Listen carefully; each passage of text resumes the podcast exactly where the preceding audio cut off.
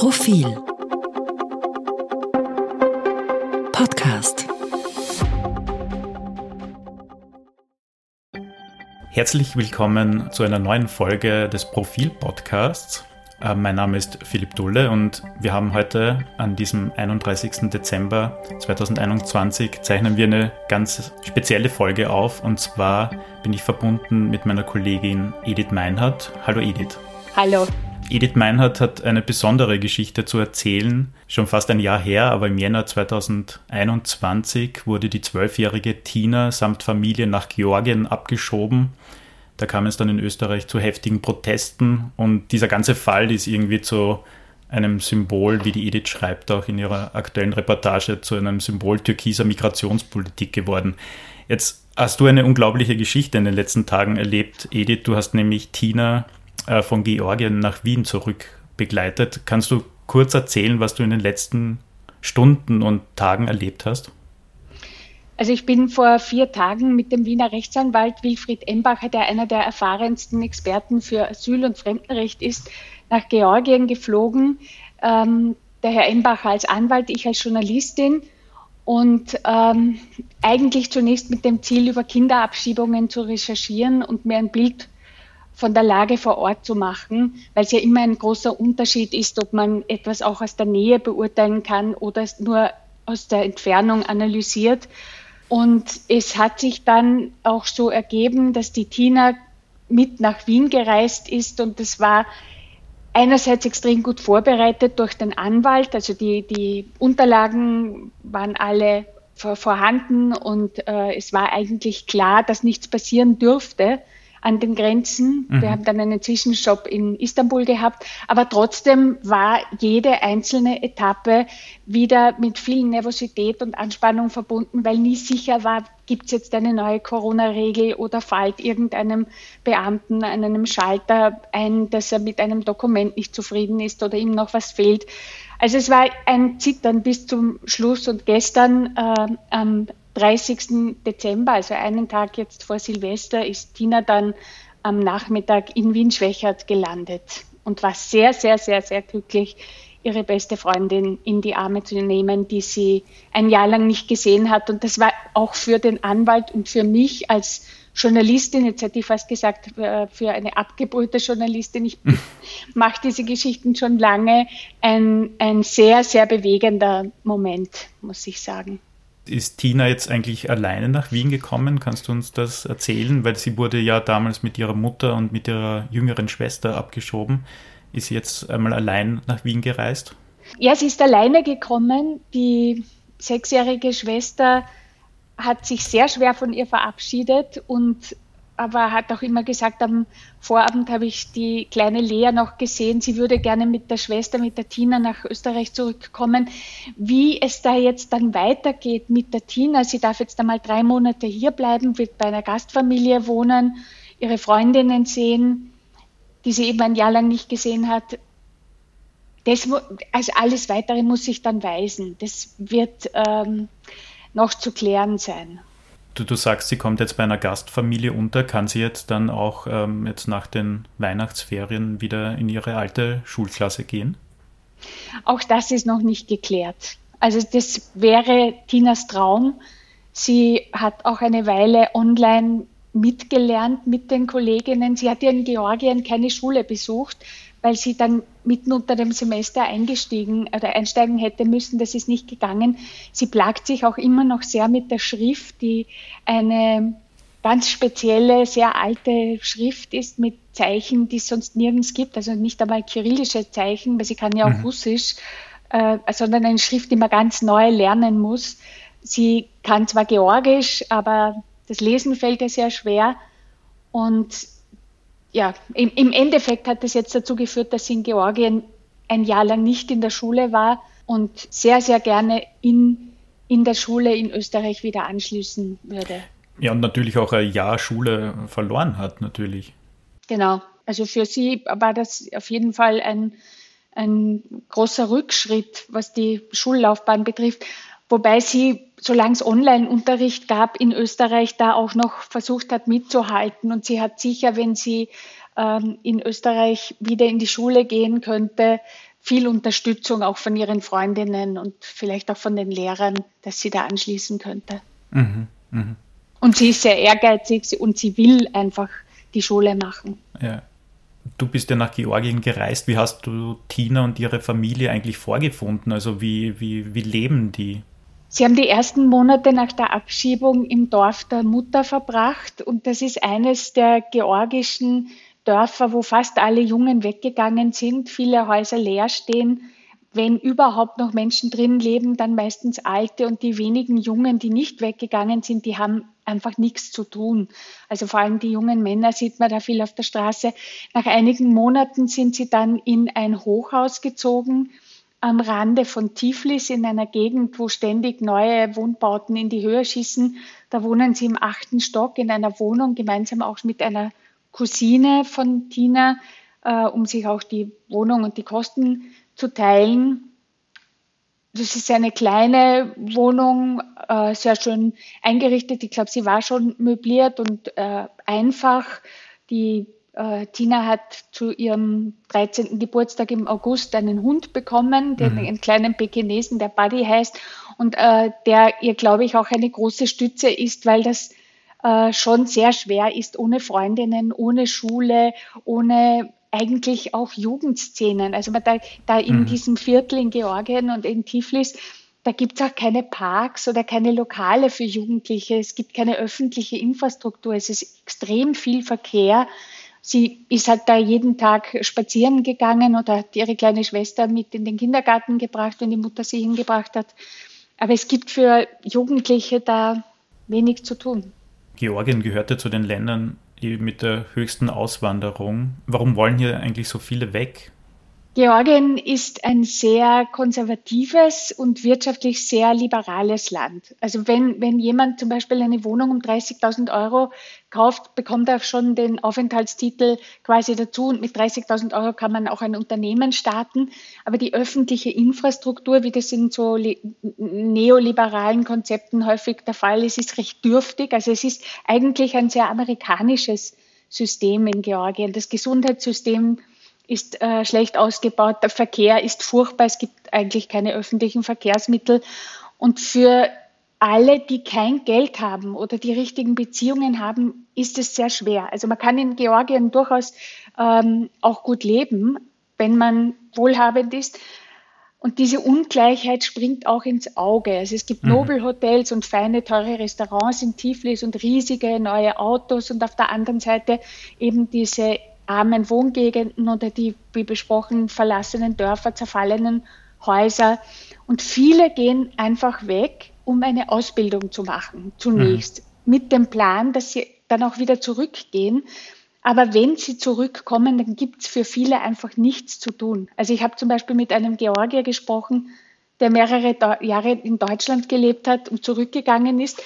Einer der wenigen, war, der zurückgegangen ist, und der hat mir geschildert, wie hart das war, weil er hat in Deutschland extrem gut verdient, gut gelebt und hat sich dann in einem, einem Land wiedergefunden, in dem nichts funktioniert. Es, er, mhm. hat, er hat nicht einmal Strom gehabt, er hat nichts zu heizen gehabt und auch keine Arbeit.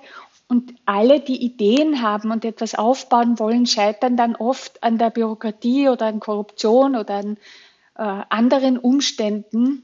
Und da schließt sich auch der Kreis zu zu unseren eigentlich recht verlogenen Migrationsdebatten, weil es nicht so ist, dass die Georgier, die ich jetzt da kennengelernt habe oder von denen man äh, in Georgien, wenn man vor Ort ist, erfährt, äh, einfach kommen, um sich im Sozialsystem auszurasten. Die wollen eigentlich arbeiten, die wollen eine Perspektive haben. Mhm. Allerdings möchte ich jetzt noch dazu sagen, wenn wir, wir haben ja mit der Tina angefangen, mit den Kinderabschiebungen, wie die Lage in Georgien ist, hat per se mit dem Kindeswohl jetzt recht wenig zu tun, weil wenn wir jetzt von der Tina und ich habe auch noch andere Mädchen getroffen reden, dann geht es eigentlich darum, ähm, was in deren Entwicklungssinne ist, also wie mhm. was in deren äh, Kindeswohl liegt. Und da ist die Situation in Georgien nur ein Faktor, aber nicht der einzige und auch nicht der ausschlaggebende.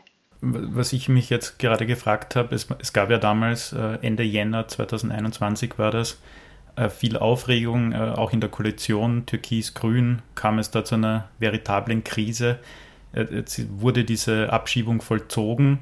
Gibt es dann noch irgendwie Unterstützung aus Österreich für diese Familien, die dann da plötzlich in einem ihr, ihnen auch ja fremden Land aufschlagen?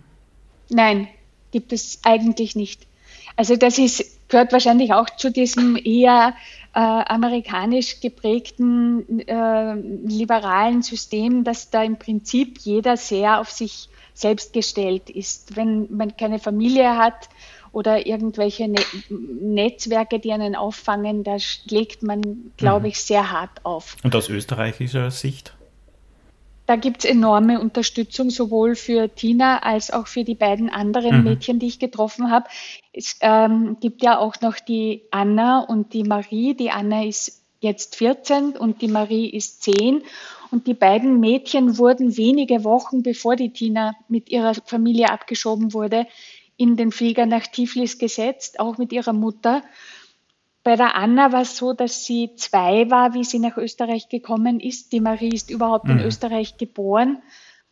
Und äh, sowohl die Tina als auch die Anna und, als, und die Marie halten jeden Tag Kontakt mit ihren Freundinnen. Es gibt extreme Unterstützung von Familien ihrer Freundinnen, die die Kinder sehr gern haben. Und äh, im Fall von Anna und Marie hat sich der Direktor der ehemaligen Schule der Anna sogar zu einer Spendenaktion, ähm, also er hat sogar eine Spendenaktion initiiert und Geld gesammelt, um den beiden Mädchen eine deutschsprachige Schule in mhm. Tiflis zu ermöglichen. Also die haben zumindest jetzt einmal nicht diesen Bruch, dass sie sprachlich total zurückfallen. Die sind auch zwei Mädchen, die sprachlich extrem begabt sind. Ich war richtig beeindruckt, wie sich die ausdrücken können, lesen irrsinnig viel, sind wahnsinnig bildungshungrig und gehen jetzt in so ein deutschsprachiges internationales mhm. Gymnasium dank der Spendengelder aus Österreich. Also da wird wirklich von österreichischer Seite, von den äh, sozialen Netzwerken der Mädchen und der Familien extrem mhm. viel gemacht. Und dafür sind die Kinder auch wirklich, wirklich dankbar. Aber schafft da die Zivilgesellschaft etwas, was Politik nicht schafft?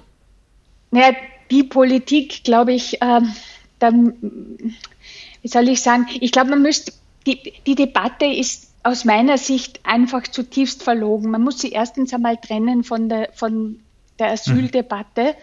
Mhm. Äh, da geht es um völkerrechtliche, internationale, humanitäre Verpflichtungen.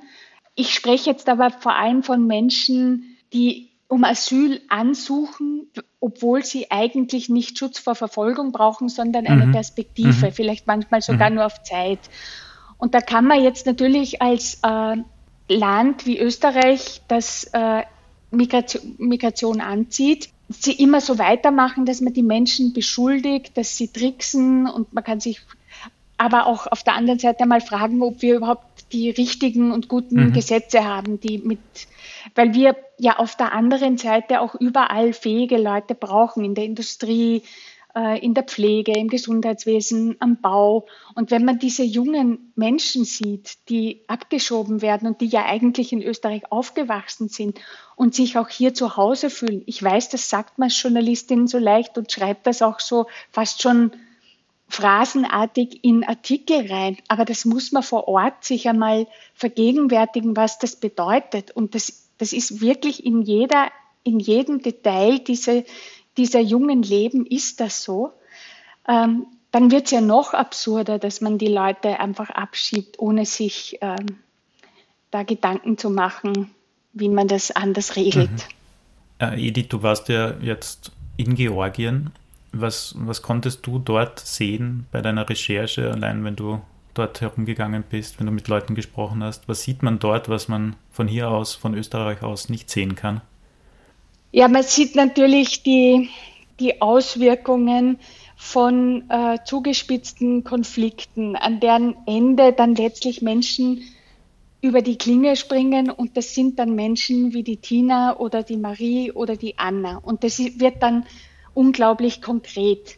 Man sieht aber auch, wenn man sich mit Migrationsentscheidungen betrifft, äh, beschäftigt, dann sieht man, dass Menschen, die diese Entscheidungen treffen, zum Beispiel in Georgien, extrem rational mhm. handeln. Also die Frage, ob man weggeht oder nicht, das, das sind keine, äh, keine hirnrissigen Entscheidungen. Niemand bricht einfach so auf. Es gibt schwerwiegende Gründe, immer.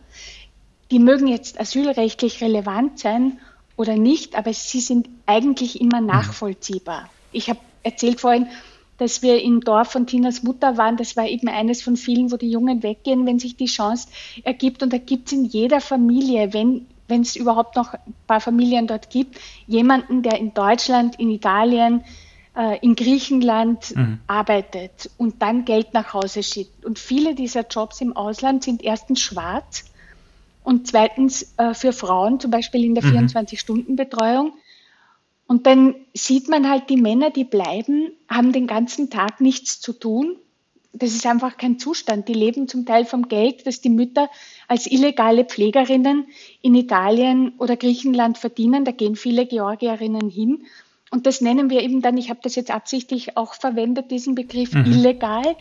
Ähm, aber in Wirklichkeit würde in diesen reichen Ländern vieles ohne Menschen, die so verzweifelt sind, dass sie für eine Arbeit, die niemand hier machen will, tausende Kilometer fahren und dann nicht einmal abgesichert sind, wenn sie krank werden oder sich verletzen, würde vieles einfach zusammenbrechen.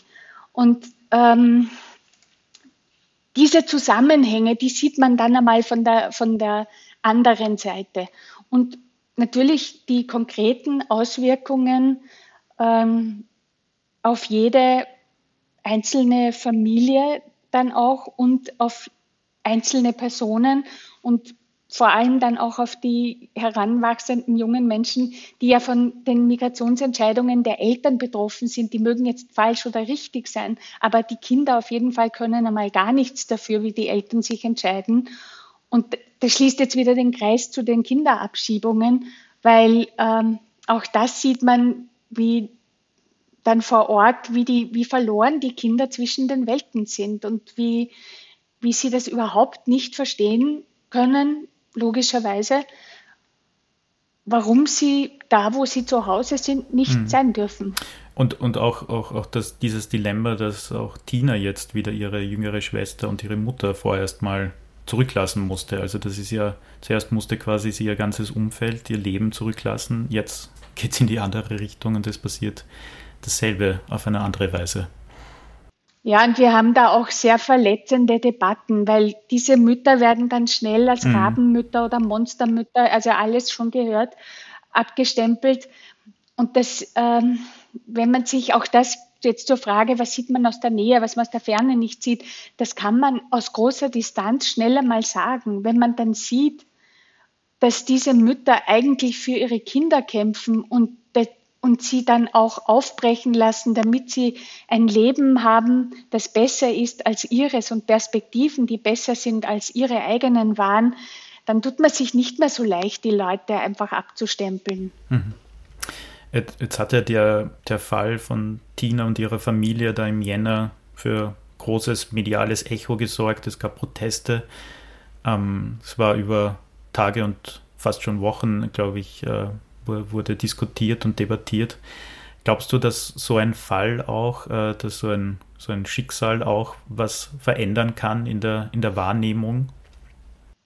Ja, ich hoffe es, weil sonst würde ich als Journalistin nicht diese weite Reise machen. Für mich hätte das äh, auch keinen Sinn und das ist auch sehr anstrengend, äh, da vier Tage so viel unterwegs zu sein, so viel reinzupacken, so viel zu verstehen, versuchen man kann jetzt immer sagen, das sind Einzelfälle. Ja, sind sie und jede Geschichte ist auch anders, aber sie sind auch immer Teil einer größeren Geschichte. Wir sind ja alle auch von den Umständen geprägt, in denen wir auf die Welt kommen.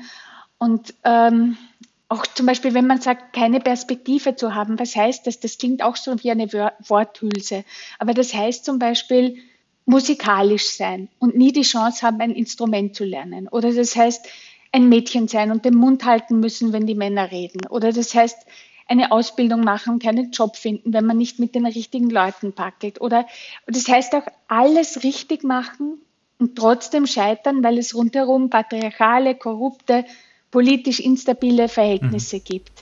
Und das, ähm, glaube ich, einmal sich zu vergegenwärtigen durch eine Einzelfallgeschichte und da sich dann auch reinfühlen können, würde vielleicht auch dazu führen, oder zumindest ist das meine Hoffnung, oder das ist auch der Grund, warum ich als Journalistin mich da engagiere, ähm, dass man dann wieder zu Zwischentönen mhm. kommt. Weil es ist wie bei allen Konflikten so, wenn man sie so zuspitzt, dass es nur mehr Schwarz und Weiß gibt, dann werden sie nicht lösbar. Und davon haben weder die Länder, die, aus denen Menschen auswandern, etwas, weil die sind ja auch von dem Geld, von der Inspiration und den Ideen der ausgewanderten Landsleute in ihrer Entwicklung oft abhängig, noch die Länder, wo Menschen einwandern wollen weil sie hier bessere Perspektiven haben und die auch davon profitieren, weil die, weil eben Arbeitskräfte fehlen, die ähm, ja eigentlich in vielen Bereichen dann dringend mhm. gebraucht werden. Vielleicht, äh, da wir schon eher zum Schluss kommen, vielleicht noch was Positives. Hat Tina irgendwie was gesagt, äh, was ja jetzt ihre Pläne sind, nachdem sie jetzt zumindest vorerst mal wieder in Österreich ist? Hat sie irgendwas vor? Was, was plant sie?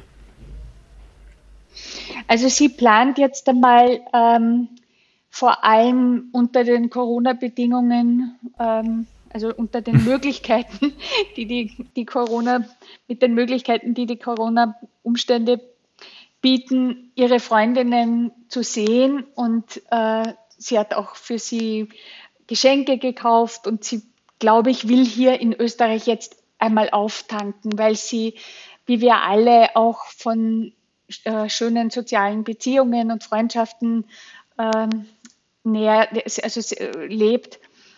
Was sie jetzt konkret im Leben vorhat, ähm, das formuliert sie noch recht vorsichtig, weil sie ja von so vielen Umständen abhängt, die sie nicht beeinflussen kann. Aber was sie will, ist diese Schule fertig machen. Sie möchte jetzt einmal äh, Schauspielerin werden, hat sie mir erzählt, aber ihre Mutter sagt, vor einem Jahr war das noch Tierärztin. Also ich glaube, sie ist in einem Alter, wo da noch alles nicht so in Stein gemeißelt ist.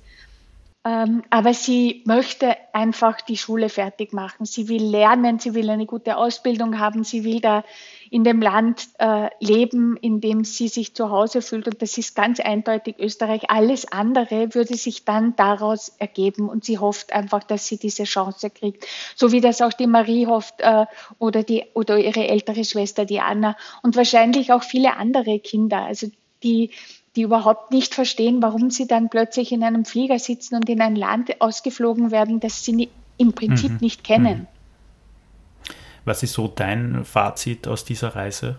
Ja, mein Fazit ist, ähm, dass wir einfach nicht weiterkommen, wenn wir Menschen, die nach Österreich kommen, pauschal immer nur die miesesten Motive unterstellen. Also ich denke, es ist wirklich wichtig in der Migrationsdebatte, sich ein bisschen ernsthafter mit ähm, den Bedürfnis- und Motivlagen zu beschäftigen, ein bisschen mehr auf die einzelnen Lebenswirklichkeiten zu schauen und auch zu schauen, wie beide Seiten davon profitieren können. Das ist, denke ich, äh, eine, eine Chance, und wenn man auf die andere Seite der Migrationsdebatte reist, indem man zum Beispiel ein Land wie Georgien besucht, wo viele auswandern, dann sieht man das auch hm. so deutlich. Liebe Edith, äh, vielen Dank für diesen Einblick in, in diese unglaubliche Geschichte, die ja vorerst einmal, zumindest für Tina, mal gut endet. Es gibt auch auf Profil.at seit heute eine große Reportage von dir zum Nachlesen. Das möchte ich hier noch erwähnen. Sie ist jetzt noch nicht, sie ist jetzt noch nicht ganz so groß. Die große äh, Geschichte kommt erst am 9. Jänner im nächsten Profil.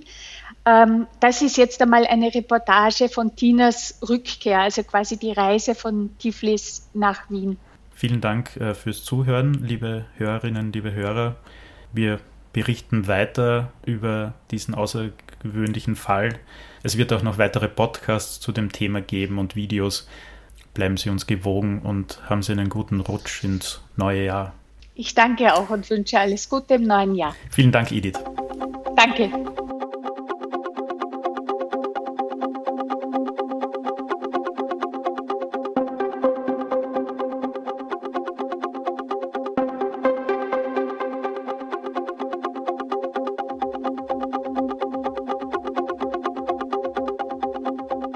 Mehr zum Thema auf Profil.at.